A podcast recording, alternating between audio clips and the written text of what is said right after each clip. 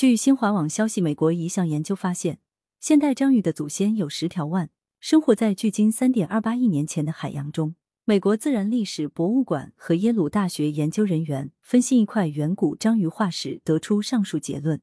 研究报告刊载于八日出版的英国《自然通讯》杂志。研究报告作者克里斯托弗·惠伦说，先前发现化石中的章鱼都只有八条腕，这是首次发现有十条腕的章鱼。化石中的生物体长十二厘米，体型接近现代乌贼，有十条腕，其中的两条腕格外长，长度相当于其他腕的两倍，腕上吸盘清晰可见。研究人员命名这种生物为 c y l i p s i m o p o d i b i d e n i 称其是章鱼和吸血鬼乌贼目前已知的最古老祖先，是章鱼所属头足类动物八万总目下幽灵烧目的新物种。研究人员发表声明说，化石研究证实了科学家先前的猜想。即幽灵烧目动物最初有十条腕，后来逐渐演化为八条。研究显示，这块化石的发现把先前科研人员认为幽灵烧目动物出现的时间提前了约八千两百万年。据美国有线电视新闻网报道，这块化石一九八八年出土于美国蒙大拿州，